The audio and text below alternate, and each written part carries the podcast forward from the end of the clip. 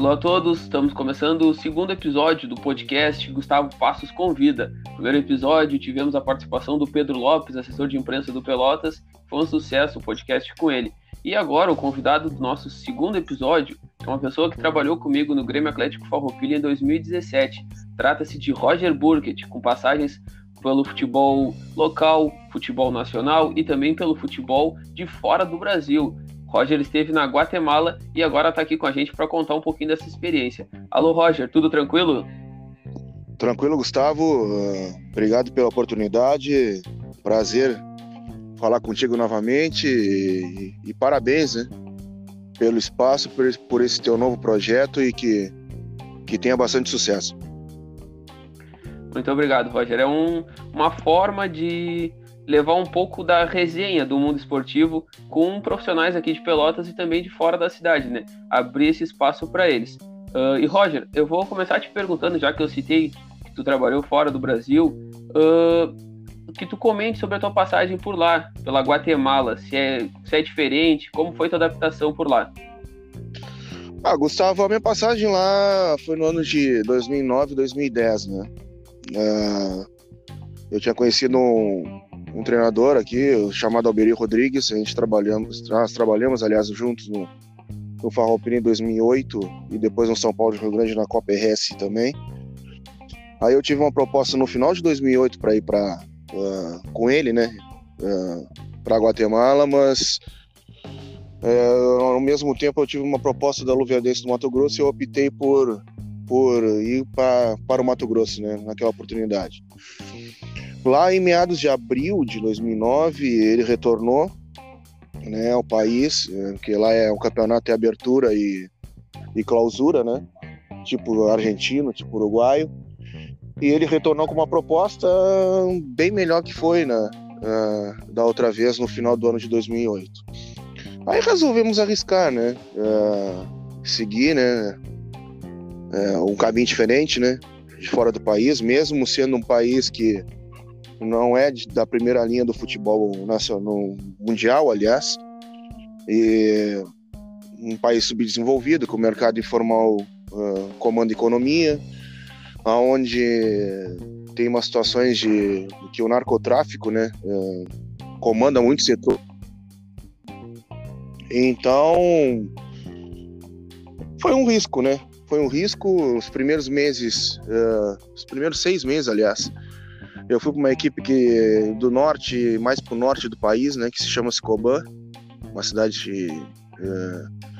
que basicamente é uma cultura indígena, né, é, os incas, os maias, que povoam nessa região, muito boa de morar. O clube também é um clube até tradicional no país, um clube que foi tricampeão nacional. Uh, nós estávamos numa situação diferente lá, porque lá tem a Liga Nacional e a Liga da primeira divisão. A Liga Nacional é como se fosse uma Série A nossa aqui, né, de Campeonato Brasileiro, e a Liga da primeira divisão, onde o Cowboy estava naquele ano, era uma liga secundária.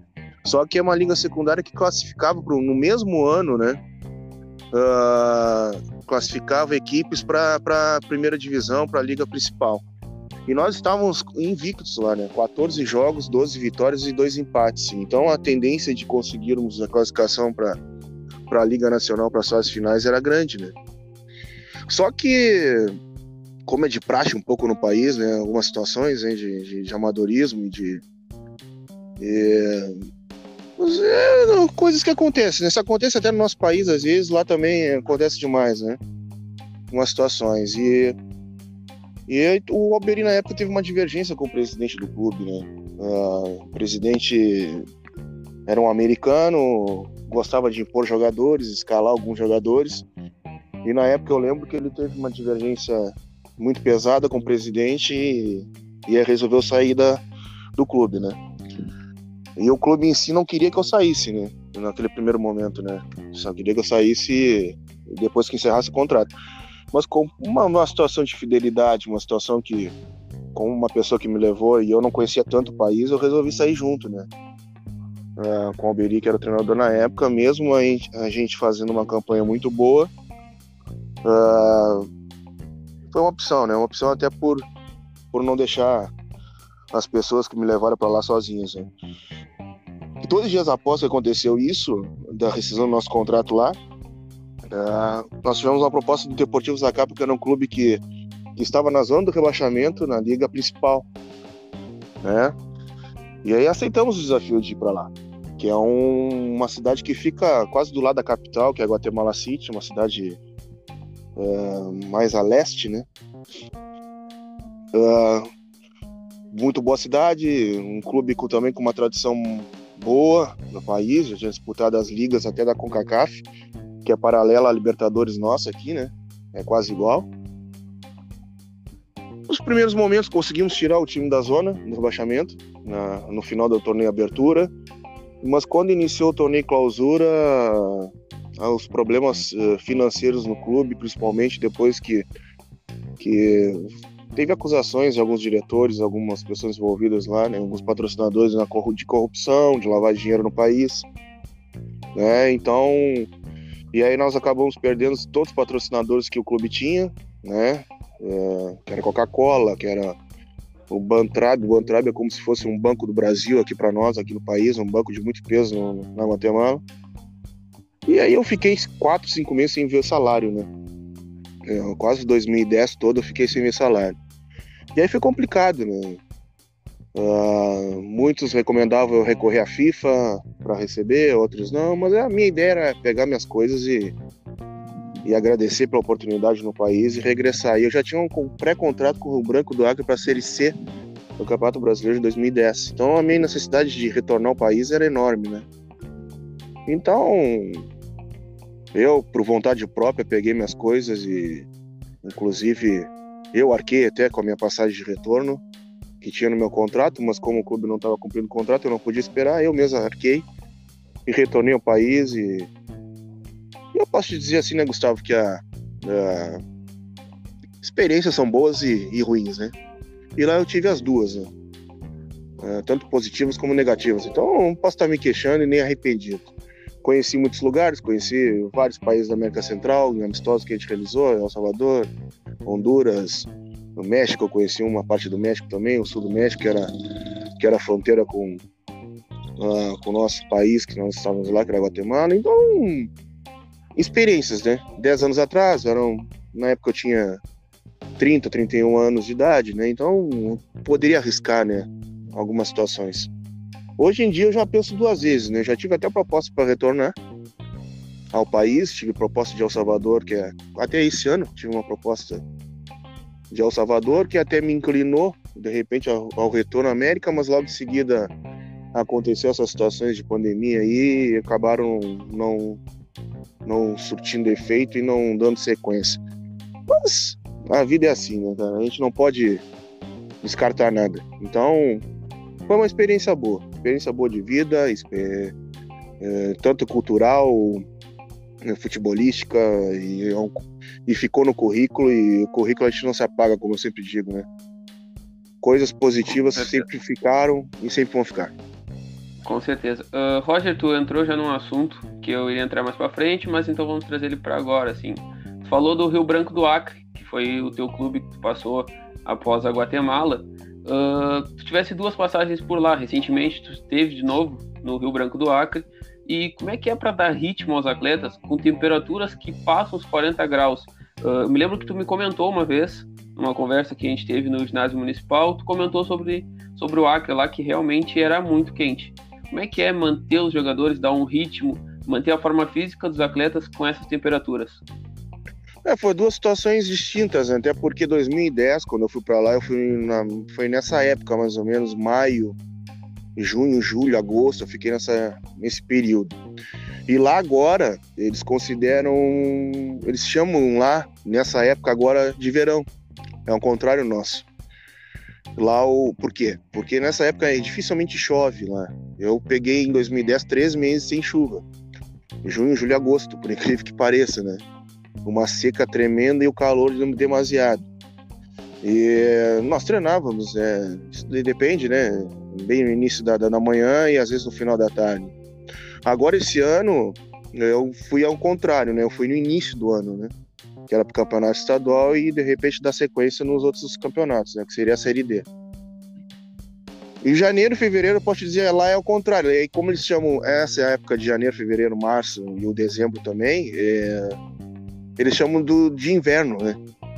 Ah, é o contrário nosso, é inverno. E lá chove todos os dias nessa época.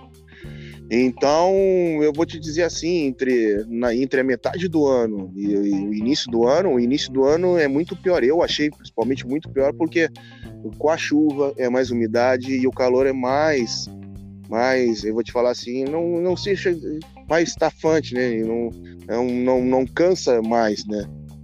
De repente que na metade do ano, a metade do ano é mais seca porque não chove.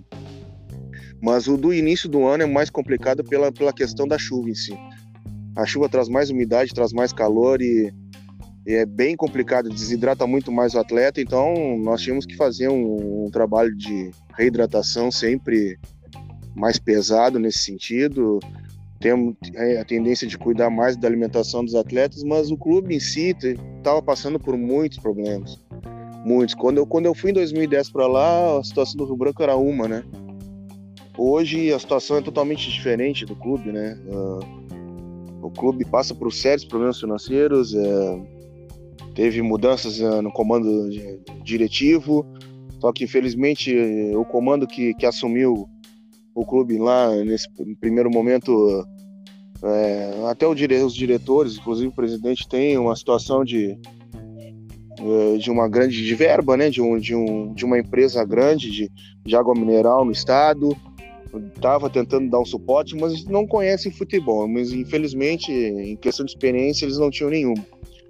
Estavam ainda naquela época de que, que o futebol, o jogador tem que comer arroz e feijão só, que precisa de duas, três bolas para treinar e só isso basta. E não é bem assim.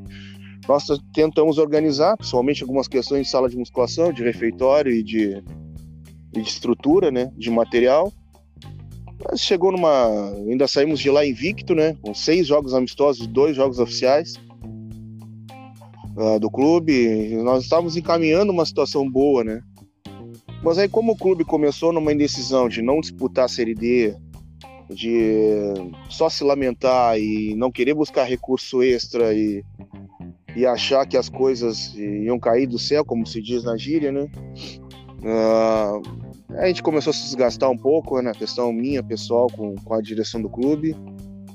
Então, aí eu optei no final de fevereiro, junto da direção, é, rescindir o contrato pelas indecisões e pelas e pelas faltas de pela falta aliás de, de estrutura que o clube está oferecendo a gente resolveu retornar e, e dar sequência na vida com certeza. Uh, Roger, em 2017, assim como eu fosse convidado pelo Grêmio Atlético Farroupilha, na pessoa do Darlan, a integrar a comissão da categoria de base. Uh, dentre todos os desafios que tu teve, uh, podemos dizer que esse foi um dos grandes desafios na tua carreira? Eu posso dizer que sim, né? É, foi uma decepção também depois, né? Assim como a gente conviveu lá, tu estava junto, nós iniciamos uma situação muito boa né, no segundo semestre de 2017. Né? A convite do Darlan, já com uma expectativa de, de darmos sequência né, no 2018, né, que seria importante uh, o clube valorizar e muito na né, categoria de base. Lembro que iniciamos uh, que um período, acho que foi de junho, julho, né, uh, de 2017, basicamente para reestruturar uma questão de uh, de categorias de base que não existia no clube, né? Existia só com as categorias bem menores, que eram escolinhas. Iniciamos ali basicamente com 10 jogadores, acredito, entre sub-17 e sub-20. E em dezembro de 2017 acabamos, nós tínhamos 107, 108 atletas entre escolinhas, sub-13, 15, 17 e sub-20, né? Uh, naquele ano, o Sub-20 basicamente jogou alguns amistosos, né? Não teve campeonato oficial para disputar no segundo semestre. O Sub-17 disputou o campeonato citadino. Mas nesse, nesse meio tempo nós jogamos vários amistosos, inclusive contra o Grêmio, contra a base do Grêmio em, em Porto Alegre, né? Coisa que não acontecia há muitos anos, né? Com a base do clube. E a promessa em si, né? Eh, dos diretores na época, uh, excluindo o Darlan, claro, né? Porque o Darlan era fazia parte né, do contexto nosso, era de aproveitamento da categoria de base, o nosso projeto em si, né, aliado com o Passarinho, com o Darlan, depois o Luciano Prança se encaixou, tudo estava no comando da área de comunicação também nos auxiliando. A nossa ideia em 2018 era disputarmos né, a terceira divisão com, com a categoria de base, com o sub-20 mesclado com a sub-17. Né? Porque eu acho, né, é uma opinião minha e de muita gente, né, o Farroupilha no momento, naquele momento e no momento, né? Não tem condição de, de formatar um grupo profissional com contratações, com investimento. O que, que deveria fazer? Como a terceira divisão é sub-23, né, com algumas exceções de inscrições, aproveitar ao máximo né, a categoria de base. A nossa ideia era essa naquele momento e nós estávamos conseguindo. E aproveitarmos em 2018, fazer uma seleção em 2017 para nós jogarmos a terceira divisão. Disputamos o, o campeonato citadino em 2017, né?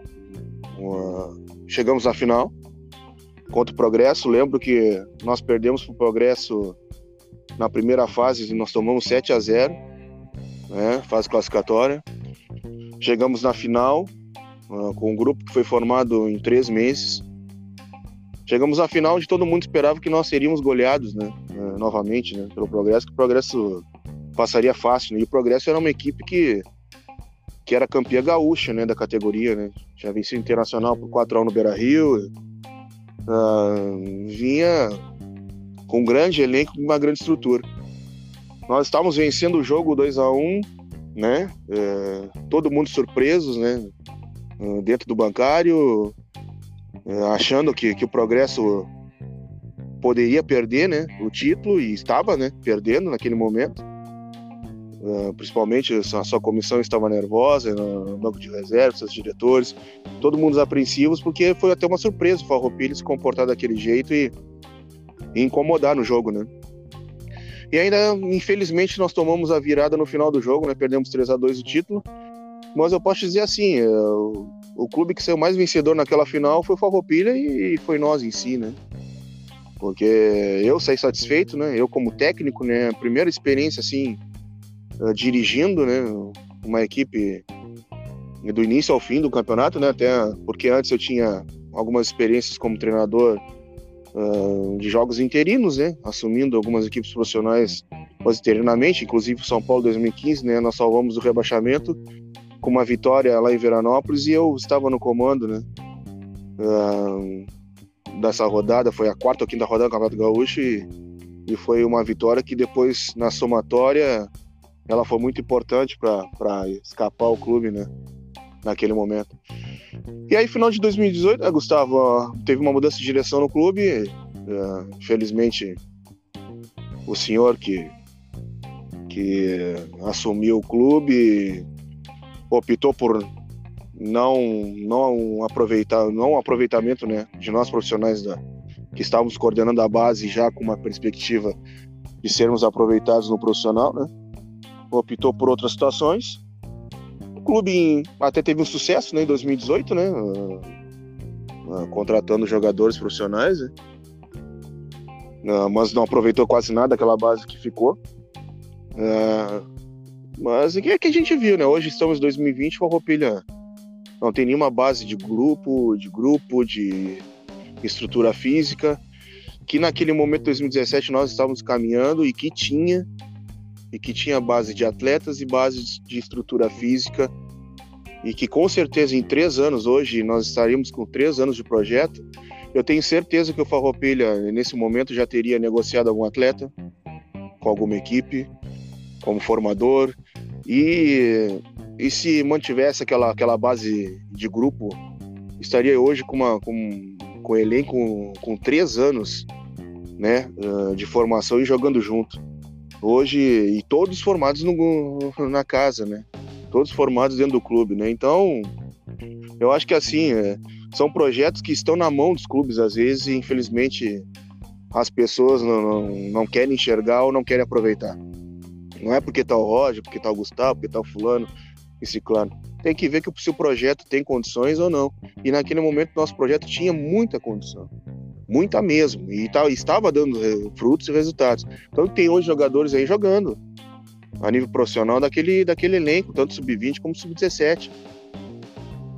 Eu acho que foi um caminho totalmente errado da, da, de, de parte da direção do clube, né? Não aproveitar. Hoje, talvez reconhecer ou não, mas se não reconhece também tanto faz. Mas tem que refletir, tem que refletir porque em três anos nós poderíamos estar ali e com um projeto bem, bem encaminhado. Nós temos um exemplo próximo nosso aqui, que é o Progresso, que faz uma situação com categoria de base, que negocia de dois a três jogadores por ano. Isso que não disputa campeonato profissional. E nós iríamos disputar tanto o sub-20 no estadual como um campeonato estadual a nível profissional com o sub-23. Então, é uma mágoa que fica, né? Porque foi um trabalho interrompido, uh, sem motivo nenhum. Mas quem sabe, um dia a gente não possa retornar e dar sequência. Com certeza. Uh, tanto a dupla Brapel quanto o Farroupilha, eu acho que eles têm um, uma dificuldade enorme em valorizar pessoas, pessoas não, atletas aqui da cidade. Uh, cito o exemplo esse que tu disse da nossa categoria de base em 2017, que não teve nenhum atleta que integrou o grupo até o final.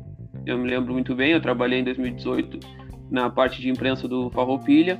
Uh, eram poucos, eram dois ou três de cada categoria que integraram uh, o grupo principal. Depois foram dispensados. O único que ficou foi o Matheus, goleiro, que era da sub-20. Ficou até os últimos jogos, conquistou acesso junto com o grupo.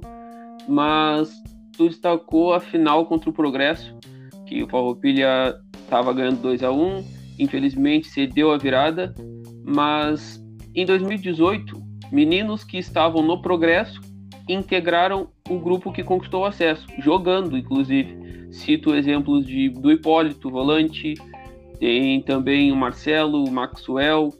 Eles todos integraram o elenco. E naquela altura do campeonato, em 2017, poderíamos dizer que tínhamos meninos à altura também para integrar o grupo, coisa que não foi feito. Por que, que é tão difícil, Roger? Brasil, Pelotas. Pelotas hoje mesmo que teve um atleta que assinou com o Corinthians, teve passagens pelo Pelotas, naquele grupo que tu, tu montou com diversos profissionais da cidade de Pelotas, é um outro grande espaço também. Uh, uh, houve o um comentário sobre esse atleta que teve passagem pelo Pelotas e hoje estava assinando com o Corinthians. Por que, que é tão difícil valorizar os meninos daqui da nossa cidade? É, Gustavo, é, eu já falo nos meninos da nossa cidade, falo nas comissões, né? Nos membros de comissões técnicas da nossa cidade. É uma briga que eu tenho particular, né? Uh, por isso foi aquela montagem daquele grupo nosso ali. E, e é umas discussões, às vezes, que a gente entra. Discussões, discussões né, em benefício, né? Nada de, de a gente de ficar agredindo ninguém, não. É, tem várias situações. Se a gente analisar, né? Uh, questão de jogadores. Questão de jogadores, a gente não vê mais aproveitamento de categoria de base nos clubes de Pelotas, por quê? Primeiramente, eu já vou falar assim, na época, na época que eu era, vamos dizer, torcedor, né? Eu era observador de, de, de, de jogo e que foi nos anos 90, nos anos 2000. Uh, eu me lembro que o Pelotas uh, disputava o Campeonato Gaúcho no, nos anos 90, tinha 6, 7, 8 jogadores que integravam o grupo profissional que eram da categoria de base. O Brasil da mesma forma, né? Uh, outros clubes, o Farroupilha eu não recordo se tinha categoria de base, mas sempre aproveitava jogadores de Pelotas. Tanto que quando subiu em 2004, subiu com 90% do grupo uh, dos atletas eram moradores de Pelotas e oriundos né, de clubes de Pelotas, tanto de base como profissional. A questão de comissões técnicas, é, é, a gente não vê, faz muito tempo que a gente não vê o Brasil com uma comissão local. Treinador, preparador, treinador de goleiro, Pelotas também da mesma forma. Sempre busca uma alternativa fora. E a gente sabe que às vezes é, as alternativas são. Hum, não é criticar nos profissionais, mas as alternativas são, são erradas. Né? A gente vê profissionais sendo contratados com menos qualidade que os profissionais que a gente tem aqui na cidade. É, Isso é notório já, é indiscutível. É só cego que não quer ver, né? Mas é complicado, né? Aí, o Roger, por exemplo, que é um profissional do futebol aqui, que é um preparador físico, tem que lutar dez vezes mais para se encaixar num clube da região sul aqui do que um outro profissional de fora.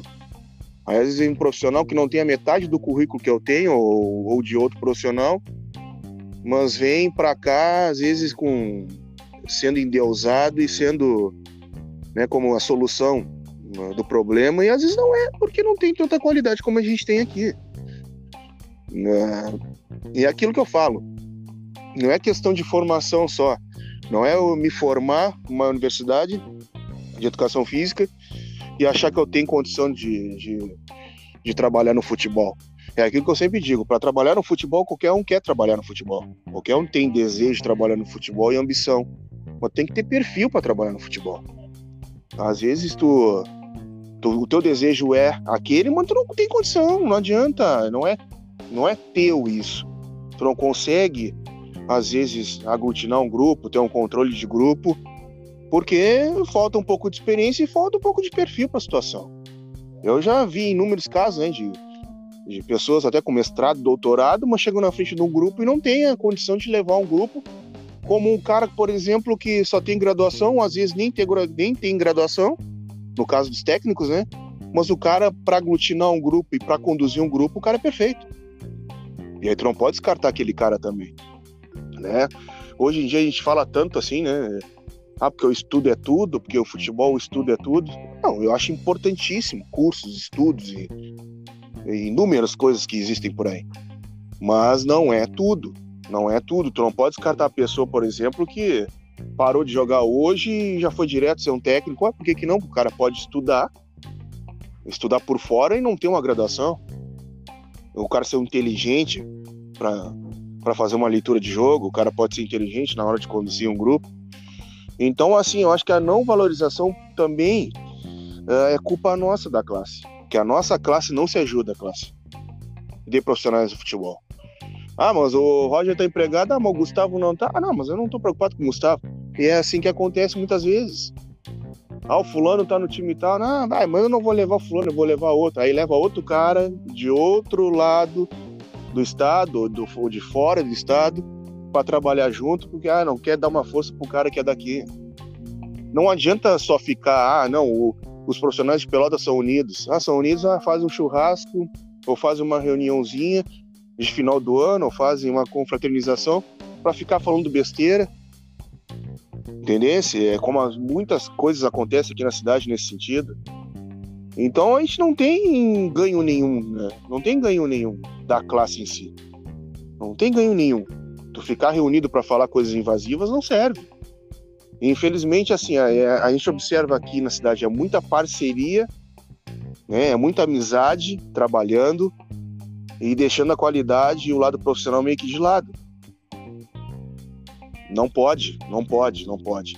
Isso desvaloriza também um pouco os profissionais da nossa região e da nossa área perante as nossas direções. As nossas direções também às vezes não pensam né, em valorizar as pessoas daqui. O que é bom vem de fora. Santo de casa não faz milagre, né? Mas que a grama do, do vizinho é mais verde que a, que a nossa. Tem vários ditados né, populares, né? Mas não pode ser assim. E a categoria de base vem nesse embalo. Nos anos 90 se, se valorizava muito.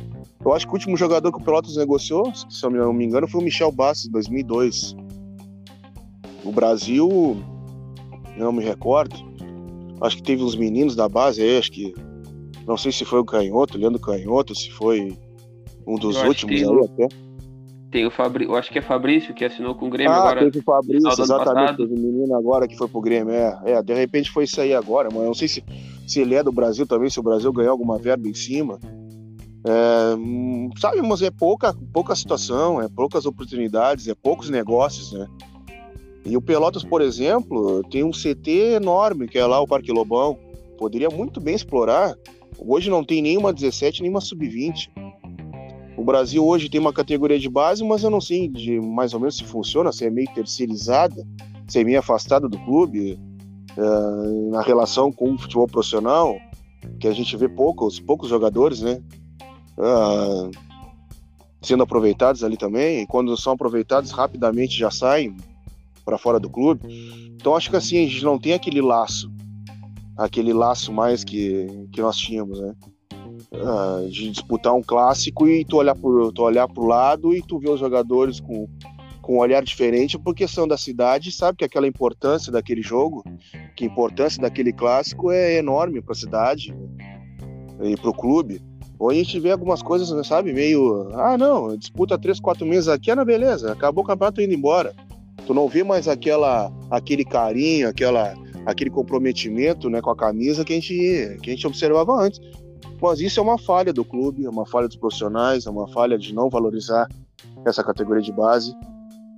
O único clube que valoriza, que nem eu falei antes, foi o Progresso, tem essa situação vinculada ao Internacional, né, que, que forma jogadores basicamente para o Inter que ainda consegue fazer negócio na cidade, né? Mas uh, a gente espera, a gente espera que os clubes, né, reajam, né, se liguem, uh, que projetem, que melhorem essa situação, porque senão uh, os clubes de Pelotas vão, vão, viver só de passagem, né?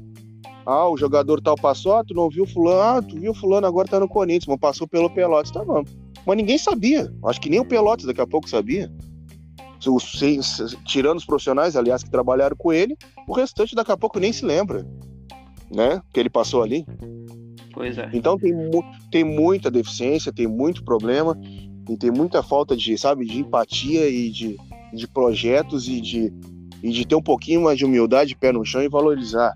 Ah, não é porque eu não gosto da cara do cara, que, ah, mas, tá, mas tu tem que ver a qualidade do cara qualidade do cara profissional. Não é porque o cara não, não, não, não sorri pra ti que tu não gosta dele.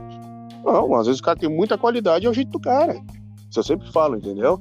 E isso vale muito para comissões nossas aqui, que infelizmente as pessoas têm mais valor para quem uh, fica sorrindo na volta e, e é aquilo que eu falo, né?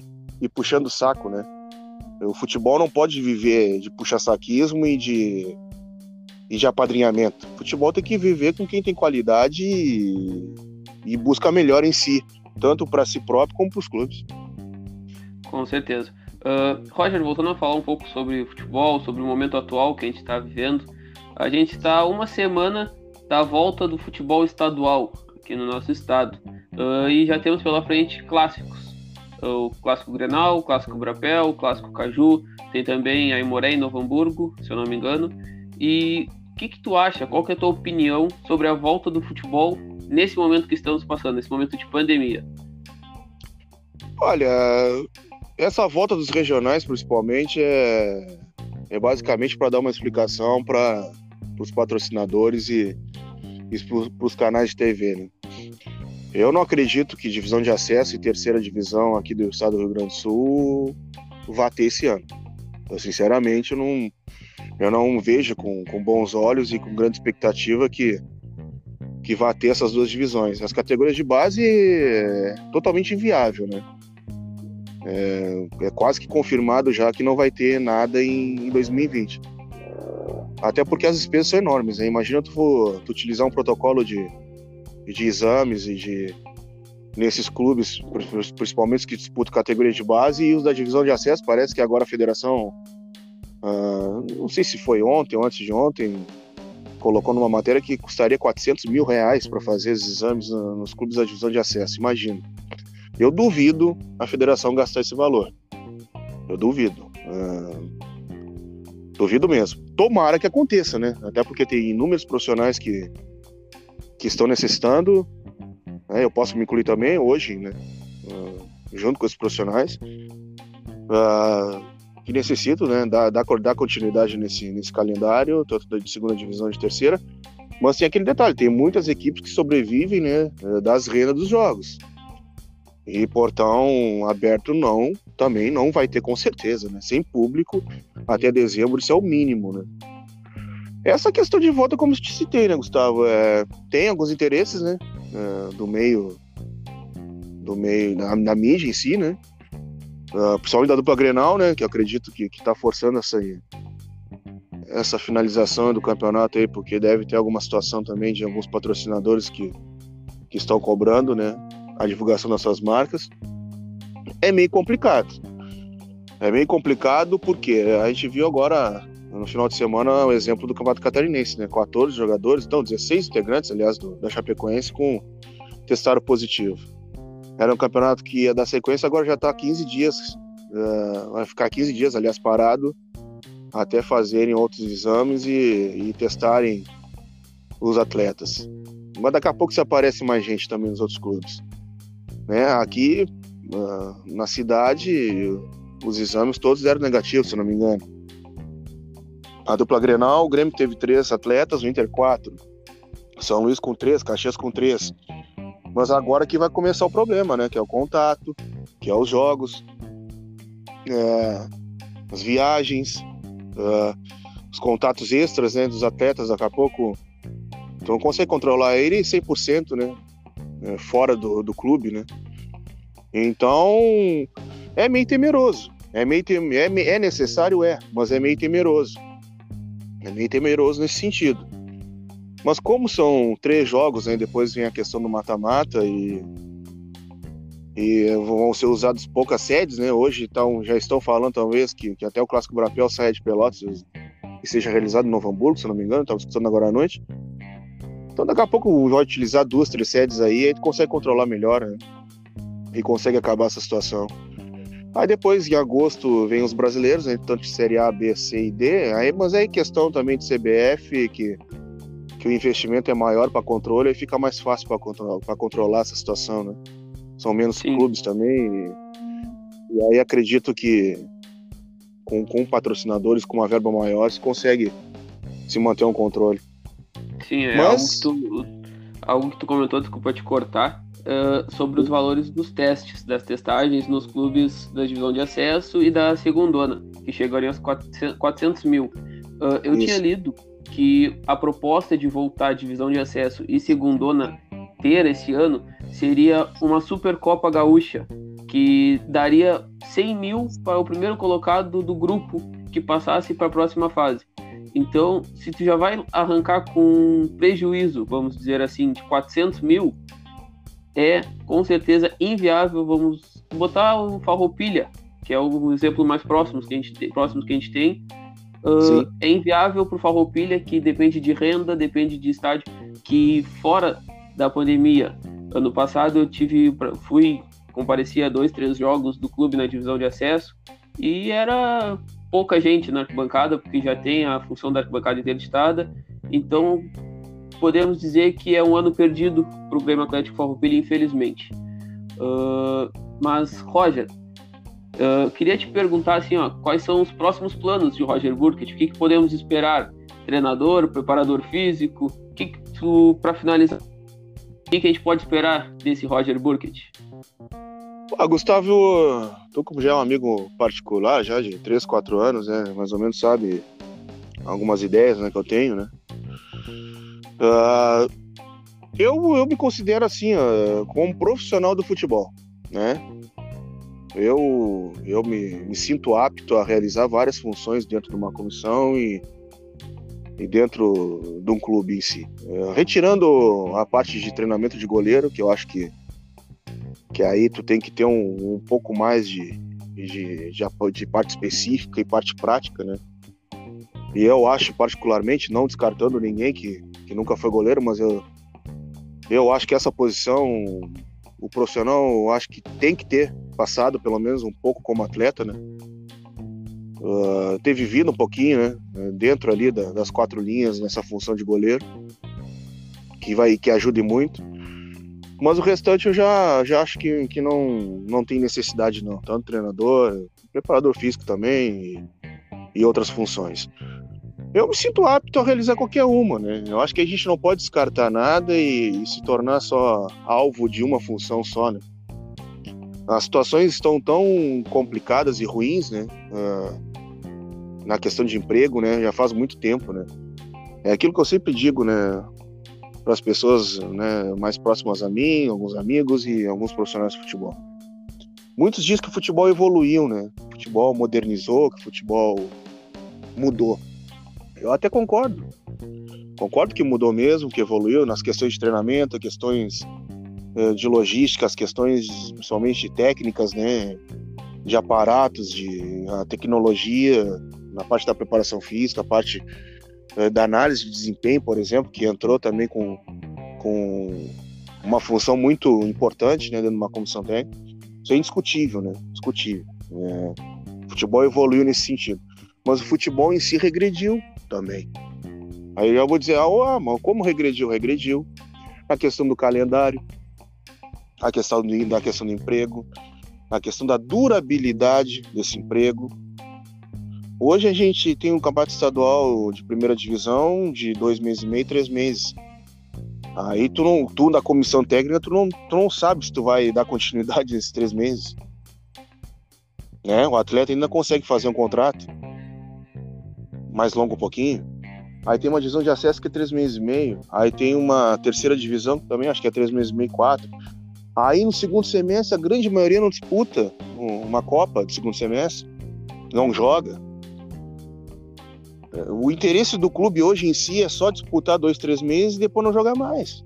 Só para dizer que disputou o ano.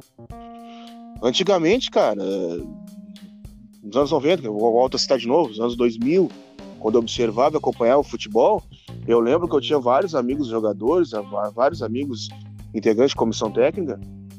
Uh, o Passarinho, que é um cara que é ligado a nós mesmo, é um cara que, que conta muito isso, né? O calendário ia de janeiro a janeiro. O jogador já fazia, o jogador comissão técnica fazia contrato de um ano, de janeiro a janeiro. Os jogadores recebiam até luvas, uh, como era um dinheiro antecipado, recebiam prêmios.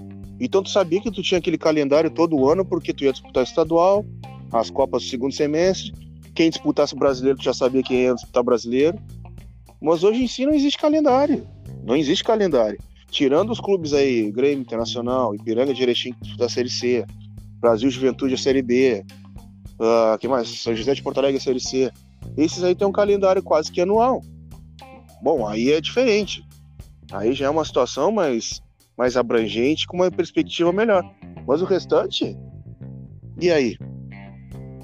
Aí todo o primeiro semestre, eu nem digo primeiro trimestre, eu não digo nem semestre, a gente tem um número X de profissionais trabalhando. Aí chega de maio adiante, 80% dos profissionais que trabalharam no primeiro trimestre já não conseguem trabalhar mais. Ou se vão trabalhar no segundo semestre, trabalham por salários irrisórios, né? mínimos. Então é uma coisa muito complicada. É, é aquilo que eu falo, futebol para mim regrediu, nesse sentido regrediu. Não tem perspectiva, tu não tem perspectiva de sequência de carreira, uh, de durabilidade de carreira, né? Uma probabilidade, uma perspectiva ruim nesse sentido. Aí tu fica naquela, tem que conseguir resultado para conseguir um segundo semestre, conseguir resultado para conseguir um segundo semestre. Pô, mas aí não é assim que funciona o futebol. Futebol, infelizmente, não é dessa forma. Pô, e é pra tu. Ah, não. Aí tu fica naquela expectativa, vou chegar numa série B, numa série C, pode chegar e pode não chegar. Eu conheço inúmeros profissionais de muita qualidade que às vezes, infelizmente, não conseguem os resultados, mas a gente sabe que o trabalho é de muito, de muita grande qualidade. É grande mesmo. Uh, e às vezes tem, tem profissionais que a gente sabe que é uma qualidade inferior, mas os caras ainda conseguem alguns resultados, conseguem uma situação melhor na carreira. Mas é aquilo que eu te digo, eu não posso descartar nada, né, Gustavo? É, já tive situações de, de oportunidades até para ser treinador. Hum, eu, como preparador, sempre tenho proposta, sempre tenho mercado, isso aí eu não posso até me queixar. E se eu dei uma segurada, uma parada nos últimos anos, foi porque, até por para ficar perto mais dos meus filhos aqui, tentar ficar mais perto da, da cidade, da região. Esse ano que eu, que eu arrisquei um pouquinho, teve uma proposta um pouco melhor uh, do Rio Branco. Eu tinha até uma do Guarani de Venâncio Soares, que era mais perto aqui, mas eu optei para ir para o norte do país, até porque eu tinha uma probabilidade, uma perspectiva e uma promessa né, de, de uma Série D do Campeonato Brasileiro e de uma Copa Verde, né? Mas que felizmente o clube ficou naquela dúvida, né? Se ia disputar ou não, e agora parece que vai disputar, mas vai disputar com com integrantes da categoria de base, porque o clube está sem dinheiro também. Então, sabe, é, é complicado. A gente, eu vou dizer assim, a gente desenhar um caminho, seguir um caminho, esse caminho às vezes pode mudar, né? Aí eu vou dizer assim, ah, o Roger a partir de hoje vai querer ser treinador, quer, quer focar na carreira de técnico. Pode ser, pode ser, se eu tiver uma oportunidade em algum clube. E como a gente estava uh, dando uma sequência em 2017, né? E ali era uma ideia que eu tinha, né? Em 2017, de, de alinhar alguma coisa nesse caminho aí, mas que felizmente foi cortado. Aí depois, logo em seguida, eu já retomei minha situação como preparador em 2018, que foi no São Paulo, na Série do Gaúcho. E, e aí fui para outras situações. Mas eu não posso descartar, eu estou aberto a proposta, que nem, te, que nem te citei antes e volta de novo a falar. Eu sou um profissional do futebol. E eu acho, eu, e eu condeno totalmente as pessoas, às vezes, que dizem, ah, não, mas se o cara já. Se o cara foi uma vez técnico, ele não pode voltar a ser preparador físico. Por que, que não? Isso não quer dizer nada. Não quer dizer nada. Se o cara tem condição, daqui a pouco você é um gerente de futebol, Paulo Autori, agora eu vou dar um exemplo, era gerente de futebol do Atlético Paranaense, depois foi gerente de futebol do Santos, se eu não me engano, agora voltou a ser treinador de novo do Botafogo. Uh, Wagner Mancini, a mesma situação, acho que foi gerente de futebol de São Paulo, agora voltou a ser treinador do Atlético Goianiense. Não tem nada a ver. O cara, não, o cara não é mais treinador, gerente de futebol, não vai ser mais treinador, não. Quando vê o cara aparece como técnico de novo. Então não dá para descartar. Mas o que eu tenho, tenho uma ideia, caso surja uma oportunidade de ser um técnico no futuro, por que que não? Não dá para descartar nada. Com certeza. Roger, eu quero te agradecer por ter aceito o convite, por estar batendo esse papo, uh, relembrando nossa passagem pelo Farroupilha em 2017, falando um pouco dos teus projetos, falando um pouco da tua carreira, dizer que é um prazer ter conversado contigo, foi um prazer bater esse papo e dizer que te espero mais vezes por aqui para a gente conversar, que a gente tem muitas histórias para contar ainda sobre o ano de 2017, mas vamos encerrar por aqui hoje por deixar um pouquinho de curiosidade do pessoal, podemos dizer assim. Mas mais uma vez eu te agradeço por ter aceito o convite, Roger. Eu que agradeço, Gustavo. Bom falar contigo, ver que, que vocês estão no caminho também de evolução, né? Na carreira e sempre te falei, né, que tu tinha uma, um grande caminho a percorrer ainda, né, pela qualidade, né, tanto como designer também, que tu que tu faz um trabalho também perfeito e excelente, e como um assessor de imprensa no setor de comunicação também. A safra nova é importante sempre, né? Nessa área, então, muito mais. Então, estou à disposição sempre, a hora que tu precisar, pode ligar, pode entrar em contato, que a gente vai estar conversando e te ajudando de alguma forma. Perfeito, então. Um abraço, Roger, até mais. Valeu, um abraço, Gustavo.